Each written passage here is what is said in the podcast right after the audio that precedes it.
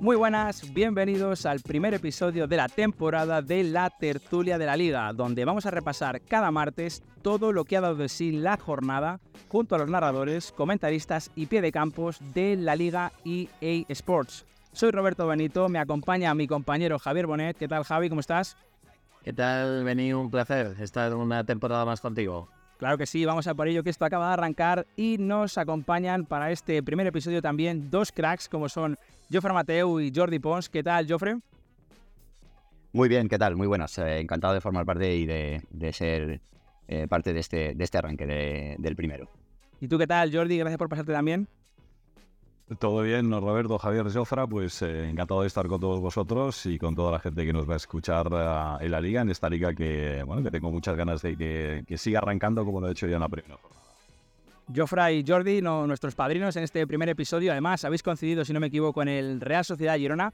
¿Primeras sensaciones de la jornada que ha arrancado? La primera es, es, el, es el, eh, la sensación de lo que cuesta ganar en casa. ¿eh? Ayer, eh, el lunes tuvimos dos victorias locales, pero, pero hasta, hasta, hasta el último día nadie ganaba en casa. Es, es difícil. Fíjate que es una, es una muestra, creo, de lo que del cambio. Antes ganar en antes jugar en casa era, bastante garantía de conseguir cosas, ahora se ha convertido en, en, otra cosa. Y creo que, que, nos ha dejado pues esa sensación de que los equipos hay muchos que todavía están en, proceso, lógicamente, pero también algunas, algunas cosas interesantes que, que ahora comentaremos sobre todo lo que decía Jofra, ¿no? Un, poquito de, paciencia por todos los lados, porque esto solo ha hecho que, que empezar, los jugadores eh, no están de pretemporada, porque ya son partidos eh, oficiales, pero sí que se nota y es cierto que, bueno, hay muchos, muchos ajustes, ¿no? Pero, pero bueno, muchas cositas para.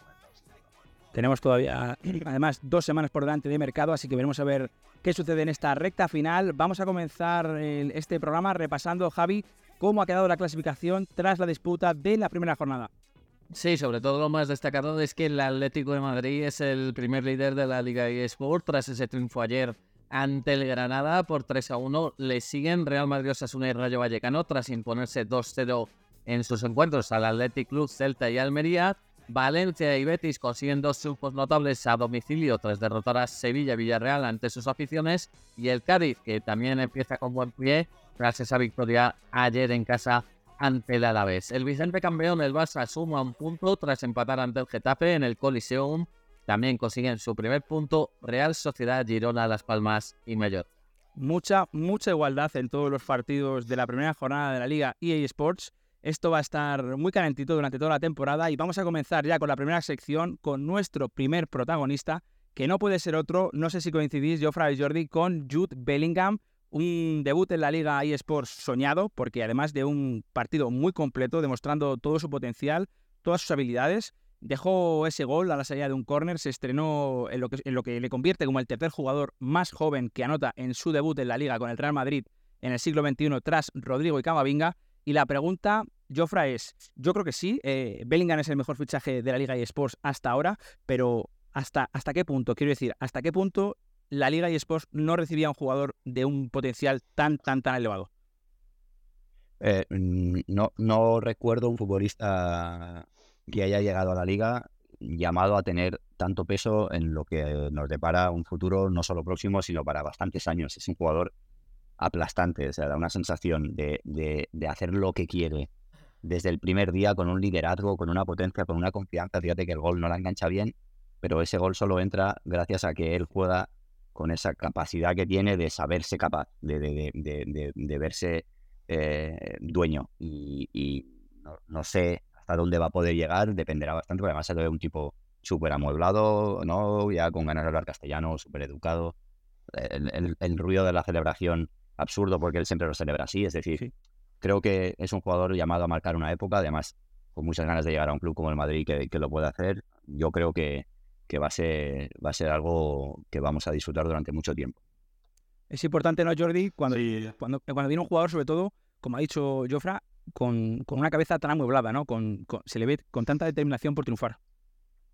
Sí, sí, es básico. Hoy en día, ¿no? Aparte de la calidad, el talento futbolístico que tiene, el, el, músculo más importante de un futbolista, como siempre me dice mi amigo Esteban Suárez, eh, también comentarista de la, de la liga, es el, es el cerebro, ¿no? Y Bellingham lo, tiene.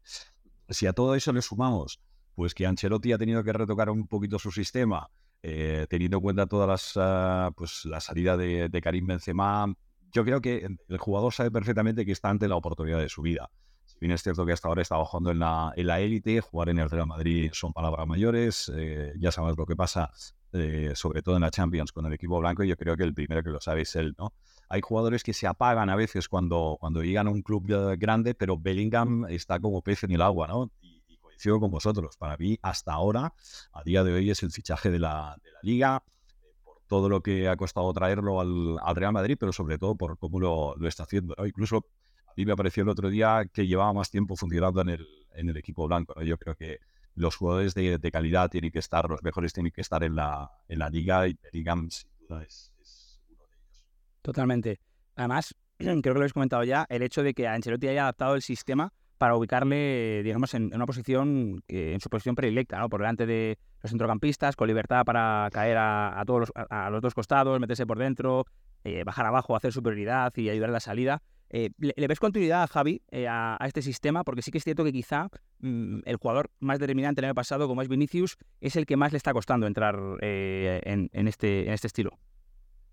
Sí, bueno, vimos, em, yo no sé si Fred y Jordi estarán un poco de acuerdo, también es el debate, ¿no? De, de Vinicius, ¿no? Se le ve más presencia en el área, creo que vimos estadísticas de un Vinicius que remata más a puerta, que tiene más presencia en el área, pero que, bueno, no sabemos si va a ser más o menos determinante o, en esa posición que estaba más pegado a la izquierda o partiendo más bien desde la izquierda, era un jugador que podía desequilibrar. No sé ellos quizá cómo ven un poco el sistema. A mí este Madrid por lo menos eh, me está gustando, pero mm, al final el debate está, ¿no? ¿Cuál es el mejor Madrid? Sobre todo partiendo de que su mejor jugador, quizá Vinicius, puede ser más o menos desequilibrante en una u otra posición sí, sí, coincido, Javier. ¿eh? Para mí, para mí, no, para mí es, es, absolutamente ahora mismo el debate. Si el Madrid no acaba trayendo a nadie más, que veremos a ver con Militao si la preferencia es sustituirle o, acabar rematando algún punta, eh, Bellingham ha desplazado a, Vinicius y Vinicius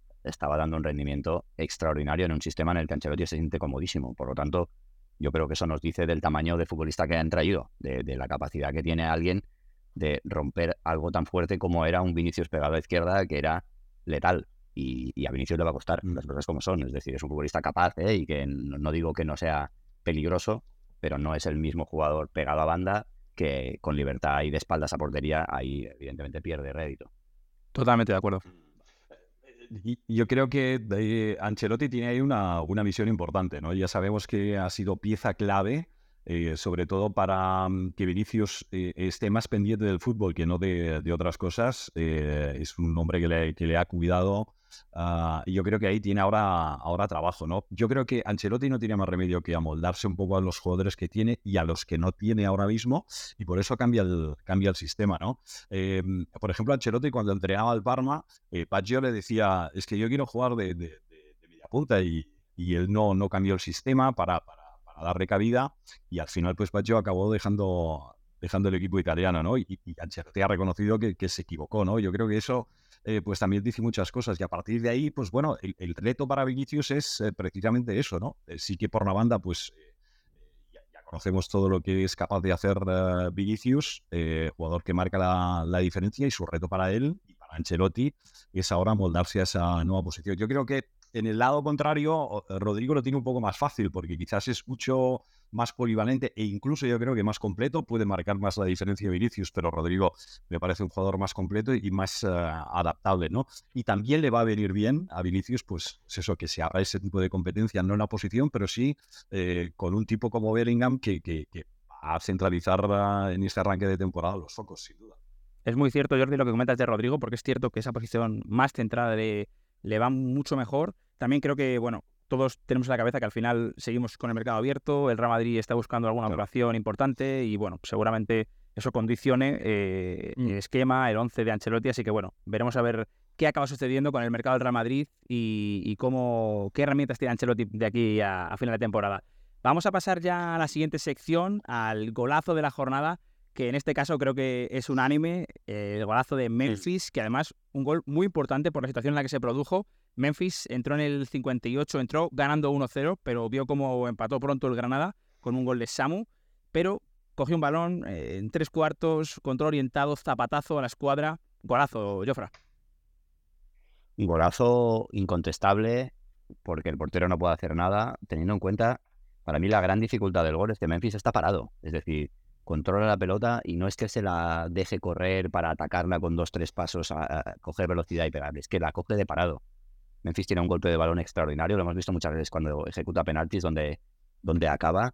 Eh, me parece una gran noticia para el Atlético de Simeone que Memphis eh, empiece así, le vi súper enchufado. Creo que eh, el Atlético, teniendo en cuenta que no tiene un futbolista de veintitantos goles, si entre Morata y él eh, cogen ese rol acompañados de, de Grisman y, hacen una cifra interesante, pues va, a tener capacidad de pelear por todo. Es, un, es un golazo que además creo que decide el partido, porque ahí el Granada estaba sintiéndose bien y, la, reacción es inmediata. Pero bueno, ya le hemos visto a Memphis capaz de estas cosas. Lo bueno sería que a Memphis le pasa que cuando hace algo tan grande, como se sabe muy capaz, eh, también se, eh, se viene un poco arriba, ¿no? Entonces hay que ver a, Memphis con, continuidad, pero vamos, ayer decide el partido y lo hace de una manera brillante. Totalmente.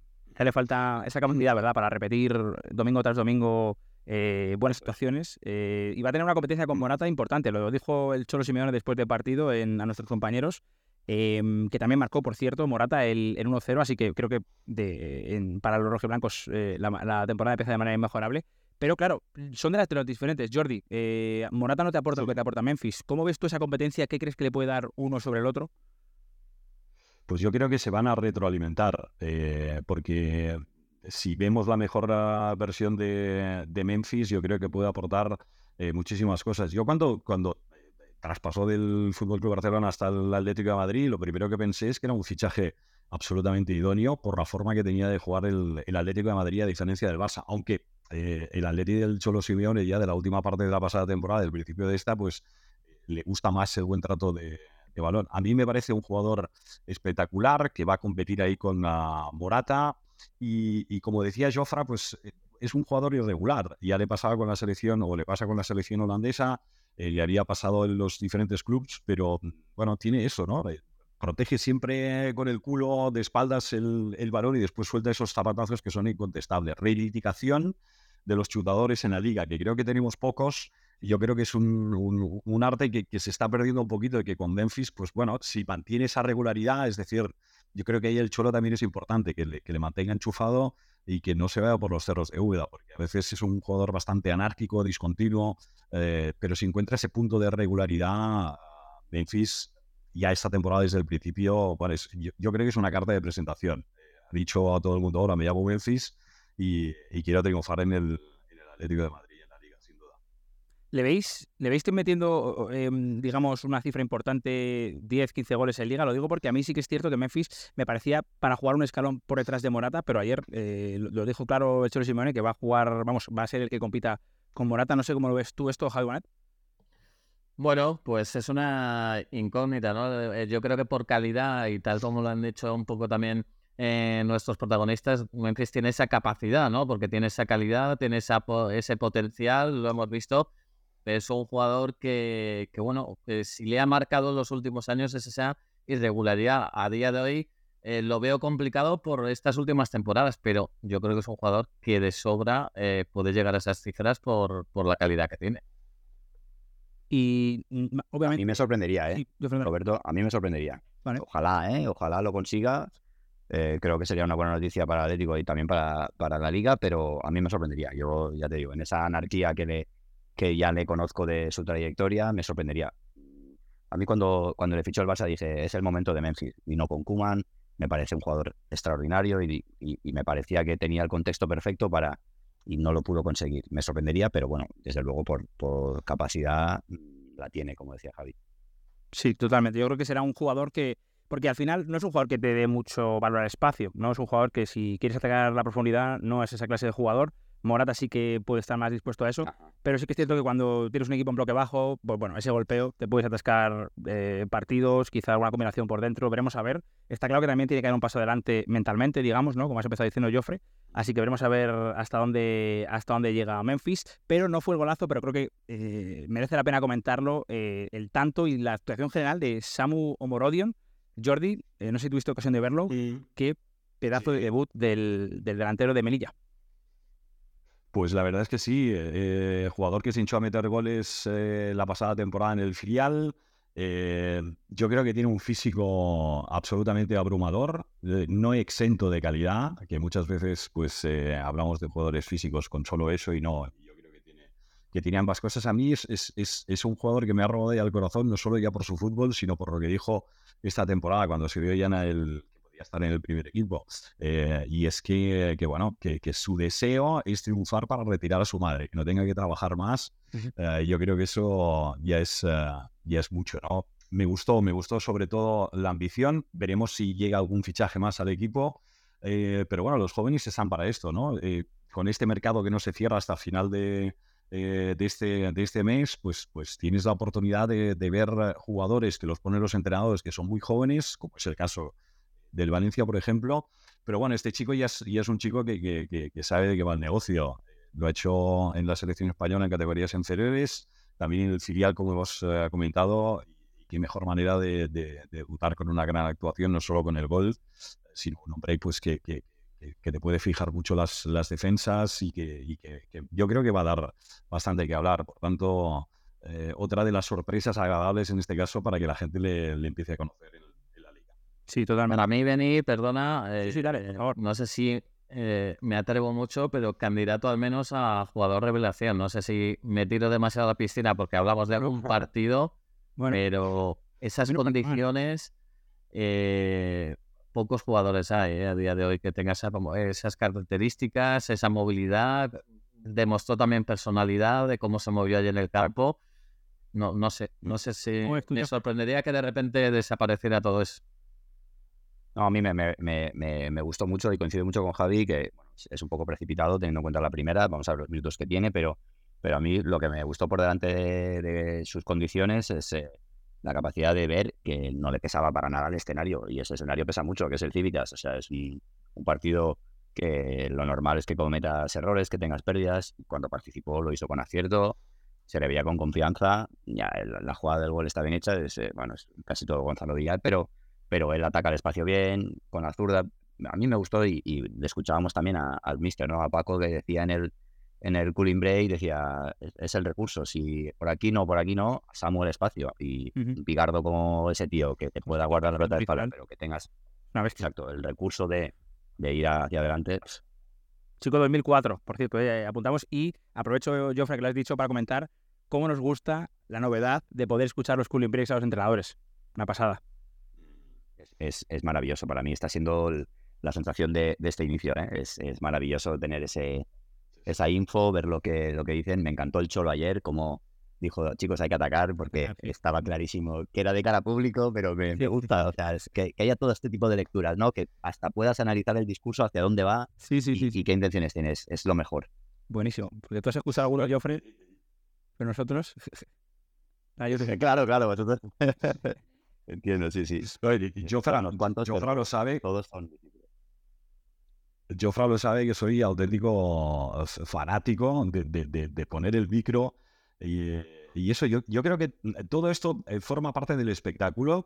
Yo creo que por fin los entrenadores y los jugadores eh, saben que eso no es romper su intimidad, sino acercar a toda la gente que ve la liga en todo el mundo a nivel global pues todo lo que significa un partido de fútbol. Porque tú puedes ver a un entrenador y te puedes imaginar lo que le está diciendo. Pero una cosa es imaginar una cosa y otra cosa es escucharla. Ah, me parece eh, un éxito rotundo que, en ese fragmento de, momento, además, normalmente al final de la primera parte y al final de la segunda, pues que, la gente pueda escuchar eh, todo eso, ¿no? Porque a veces los entrenadores llegan a confundir, ¿no? Es que no me apetece hablar, no me apetece hacer una entrevista, no me apetece hacer declaraciones. Nosotros somos el nexo para que el público eh, pues, pueda, pueda escuchar, ¿no? Y me encantaría, ya sé que es, ahora mismo es inviable, pero creo que nos falta todavía ese pasito adelante, ese pasito valiente para que incluso podamos escuchar no solo a los entrenadores, sino también a los jugadores en el cooling break, eh, pero sobre todo a mí a quien me gustaría escuchar también eh, sería los árbitros. Pero bueno, yo creo que ese es otro, otro debate, sobre todo en las situaciones de bar. Yo creo que, que ahí, eh, si se encuentra un punto pues de, acuerdo, yo creo que, que, el, que el, nivel de la, el nivel de la liga y de comprensión del juego muchas veces eh, pues eh, sería, sería diferencial. La verdad que es un tema que daría para mucha, yo creo que muchas horas de conversación, pero bueno, al menos tenemos ya novedades en ese sentido, tenemos cooling breaks, tenemos entrevistas eh, antes del descanso, así que bueno, vamos a disfrutarlas porque como decís, la verdad que le agregan un valor incalculable al, a lo que es el fútbol, a nuestro fútbol, a la liga, así que a seguir disfrutándolo. Pasamos ya a la siguiente sección, a la declaración más importante que hemos escuchado este fin de semana, o al menos la más interesante, es algo larga, ya os lo adelanto, pero creo que cuando habla el ingeniero Manuel Pellegrini hay que escucharle. Lo hace de Isco, del estreno con el Real Betis, partidazo que se marcó en la cerámica. Vamos a escuchar al técnico chileno. Bueno, primero yo ya lo había visto en los entrenamientos, así que además que lo conozco a Isco hace 10 años, años sabía perfectamente, por eso que insistí tanto que en, retomarlo, porque lo conozco. Cuando hablé con él, eh, bueno, no tuve ninguna duda que quería una revancha. Y yo creo que el gran mérito de Disco de estar aquí ha sido justamente el esfuerzo de dejar toda la parte económica de lado, ¿cierto? por demostrar que él estaba vigente y lo demostró hoy día plenamente en el campo. Yo ya lo voy entrenando en las últimas tres semanas, es de una calidad distinta y está físicamente entero, no ha tenido lesiones, así que no hay ningún motivo por el cual a los 31 años Isco no vaya a ser el mismo jugador que ha sido los años anteriores. Así que me alegro muchísimo por él, me alegro muchísimo por por el club y, y felicitarlo a él en todo el aspecto, en el deportivo y en la parte de contrato personal. Ahí escuchamos al técnico Manuel Pellegrini, a Navarra Isco, que dejó, la verdad, que una actuación muy positiva. Eh, participaba en el primer gol, un balón a espacio, a Luis Enrique, que asistió a Yoce. La pregunta es clara, Jofra, ¿podemos ver al mejor Isco esta temporada? Ojalá, a mí me, me sale agradecerle al ingeniero la apuesta y las palabras y que y que esté trabajando para, para tenerle. Es evidente que la, ausencia de Fekir de momento le, abre más espacio, pero si, si les tenemos a los dos y les tenemos a los dos bien, hombre, es una bendición. El ratito de Isco, la primera media hora, fue un regalo. Y, y, si tiene si tiene un poquito de ganas de revancha, como la palabra que ha utilizado, que a mí me gusta, porque significa que hay, que hay una motivación ahí intrínseca que Isco le puede alimentar. Yo creo que sí, hombre, estás en edad, ¿no? A unos nos cuesta más madurar que a otros. Yo creo que Isco ha pasado poquito por todo y llega un momento en que bueno, va, eh, vamos a ver si ahora eh, lo tengo todo más o menos ordenado y me puedo poner de verdad esto. Yo creo que es un buen momento, que al Betis eh, le vendrá de lujo y que, y que nos lo pueda pasar muy bien. es que, es que es un futbolista, como él dice, diferencial. Totalmente. Y es que además, Jordi, eh, lo cuando vuelva a Fekir, incluso es que va a tener problemas eh, Pellegrini para formar el 11 bendito problema, ¿no? De, tener esa, esa, esa calidad. Y, sobre todo después del, adiós de Canales, ¿no? Yo creo que la figura ahí de, de, Isco se puede engrandar, agrandar todavía un poquito más. Yo creo que a Isco es de los, del típico jugador que le falta a veces, pues que, le muerdan un poco, que le pellizquen y que le motiven. Y eso hay que saber hacerlo, porque en ese tipo de, jugadores que a veces parece que, que puedan estar ah, desganados o con falta de, retos, pues si tú le sabes eh, sacar el provecho, porque muchas veces hablamos, no, es que el jugador pues no se ha preocupado de estar bien, de, estar motivado, etcétera, pero a veces también el jugador necesita a alguien que, que, le sepa llevar, ¿no? Y, yo creo que ese es el perfil un poco de, Isco y con Pellegrini, que es un hombre experimentado, un hombre ambicioso, un hombre eh, atento, un hombre educado, pues, pues yo creo que le puede, le puede motivar y le puede sacar rendimiento. Yo creo que Isco eh, pues sabe que está probablemente ante una de sus últimas oportunidades de jugar en un equipo de élite y de, y de demostrar, ¿no? Eh, yo si fuera Isco, pues eh, me tomaría esta temporada pues como un disfrute, pero sobre todo para, para reivindicarme, para decir, bueno, pues el mejor Isco no se ha ido, el mejor Isco está en la, en la liga yo creo que ahí el Betis puede sacar mucha. Muy, muy de acuerdo. Yo creo que es que al final es cierto que es el tiempo pasa muy rápido, el presente no se arrolla, pero no podemos olvidar esos 5 o 6 años que tuvo Isco, del bueno, incluso con el Málaga, ¿no? del 12, el 11 al 15, 16, 17, jugador absolutamente diferencial, como dice Pellegrini.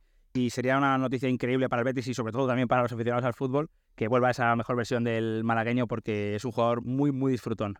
Pasamos ya a la siguiente sección, a la pizarra, y en este caso tenemos que destacar a Baraja y la actuación colectiva del Valencia en Sevilla, en el Ramos H. Tijuana, el viernes por la noche, sobre todo Javi, con la presencia de Diacabí de medio centro, que además se vio reforzado con el gol. Eh, creo que fue un plan que nos sorprendió a todos, pero que al final le acabó saliendo bien. Sí, además acompañando con un jugador, se puede decir, nuevo también, eh, cogiendo peso con el Valencia, como la Pepe Lugo en ese doble pivote y Diacabí de, de medio centro, siendo como sorpresa, ¿no? El jugador eh, del Valencia y marcando el primer gol del partido. Eh, bueno, yo creo que es una elección de un Pipo Baraja que el, que el año pasado, en el minuto 20, le elogiamos mucho por la presencia de canteranos, ¿no? Pues yo creo que además de sacar canteranos, el Pipo Baraja pues tiene uh, ases en la manda, en la manga, perdón, y uno de ellos ha sido lo de Diacabí, que fue fundamental para lograr la victoria del equipo este fin de semana. Parece, Joffre, que tiene claro Baraja que va a jugar eh, con el, modelo de juego del año pasado, es decir, eh, intentando tener poco balón, mucho orden, aprovechar los espacios con jugadores muy agresivos sin balón en primera línea, como Diego López, Fran Pérez, eh, es decir, un equipo ante todo presionante. Sí, sí, lo escuchamos también, mira, una de las de las charlas estas del de, momento de refrigerio, ¿no? Del cooling break, que él pedía juntarse mucho, muy estrechitos.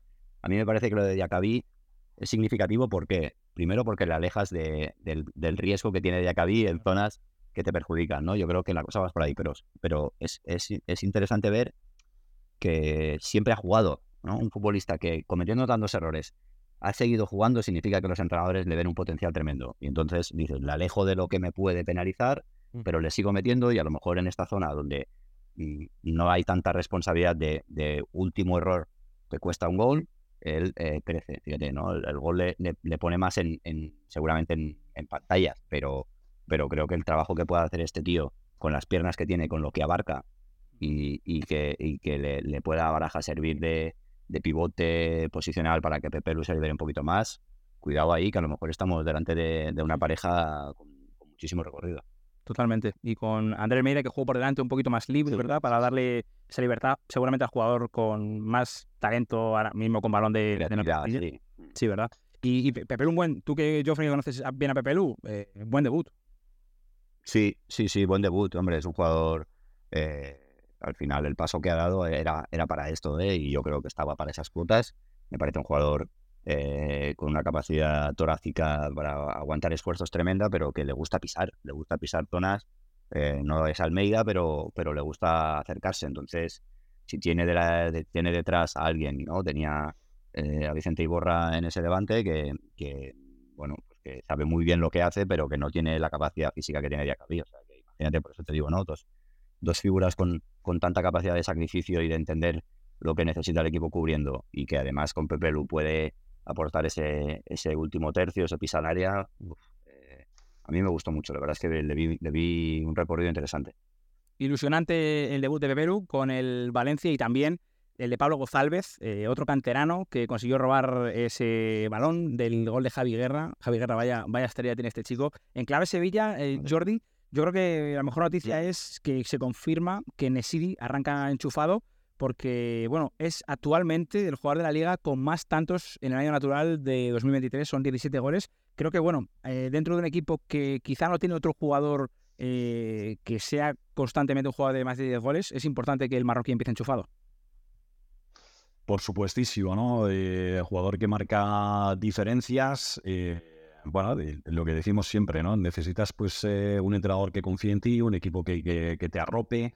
Y en este caso yo creo que Indesiri tiene, tiene un perfil absolutamente válido. Es un tipo tremendamente eh, ambicioso, de muchísima, de muchísima calidad. El fútbol marroquí yo creo que también está eh, muy, muy de moda y City pues ya lleva unos cuantos partidos demostrando su, su calidad.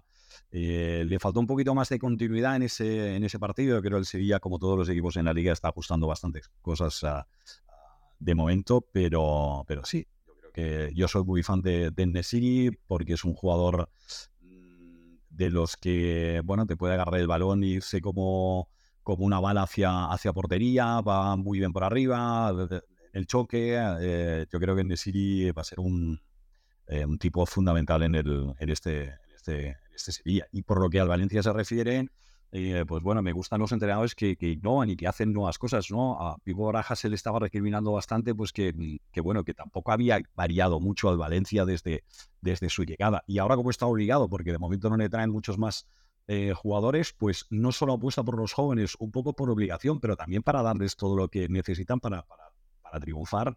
Yo creo que lo más importante es que ha cohesionado todo el equipo, los, los vi muy unidos y con ganas de competir y de no hacer sufrir a la afición de Valencia, que ya lamentablemente lleva demasiados años uh, sufriendo. ¿no? Si le llegan más fichajes y con esas aportaciones tácticas, con la presencia de, de Diacabí, pues eh, vamos a ver este Valencia si resurge un poco y, vuelve, no sé si a, a, la parte alta de la tabla clasificatoria, pero por lo menos a no hacer sufrir a, a la parroquia. Sí, yo creo que eh, bueno, siendo verdad que la afición de Valencia es muy, muy exigente, y creo que con tener un año algo más tranquilo que el año pasado, podrían conformarse. Y estoy muy de acuerdo, Jordi, contigo en que sí que coincido en que vi esa, esa cohesión de todo el grupo. Creo que, que va a ser fundamental porque, por ejemplo, lo hablaba con Joffrey el año pasado, el Cádiz, por ejemplo, eh, creo que fue un factor clave para, para la salvación de, del club.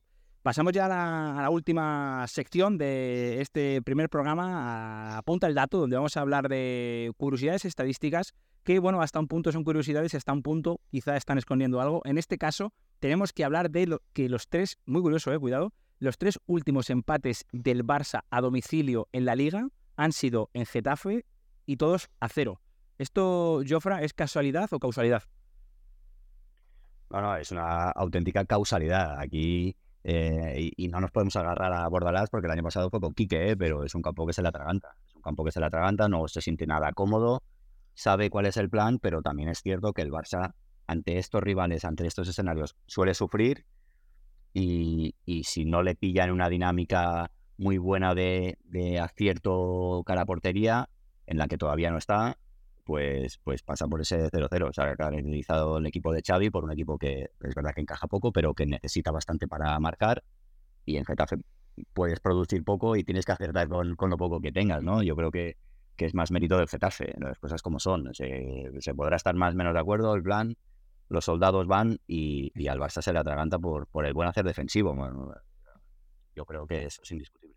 Sí que es cierto que, bueno, el partido 11 para 11 eh, bueno, el Barça estaba trabajándolo, los partidos son largos. Eh, creo que acusó mucho la salida de Rafinha. Javi Bonet, ¿cómo lo ves tú? Entró up de la segunda parte, pero ya con, con 10 jugadores, con uno menos, eh, complicado, ¿verdad?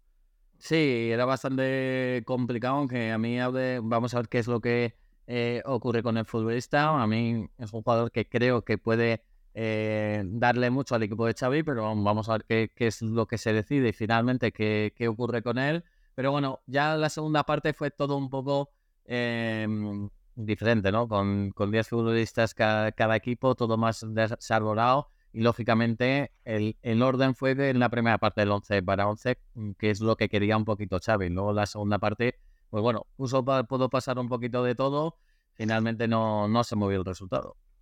Es el primer partido, pero no sé cómo lo ves tú, Jordi. Estos partidos yo creo que el año pasado el Barça sacó prácticamente todos adelante. Recuerdo una victoria en Pamplona con 10 remontando, recuerdo un partido 0-1 en, en, Gerona, también en, en, Mallorca, un partido difícil.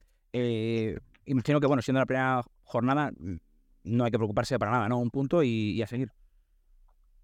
Sí, sí, sí, la verdad es que independientemente del, del resultado a mí el, y de todo lo que pasó en Getafe, a mí el Barça no me gustó. O sea, el, el Barça tiene que tener la, la lección aprendida y los recursos suficientes porque ya sabe perfectamente sabe lo que se lo que se va lo que se va a encontrar eh, a partir de ahí pues eh, pues eso sí es, es, un campo donde el, al Barça siempre le, le, ha costado yo siempre me, acuerdo pues de, de, aquel partido de Copa del Rey cuando Messi eh, metía aquel gol mar, maradoniano contra contra el Getafe que después no le sirvió absolutamente de nada porque después en la vuelta de, de, de aquella eliminatoria de, Copa del Rey pues el, el se le pasó por encima.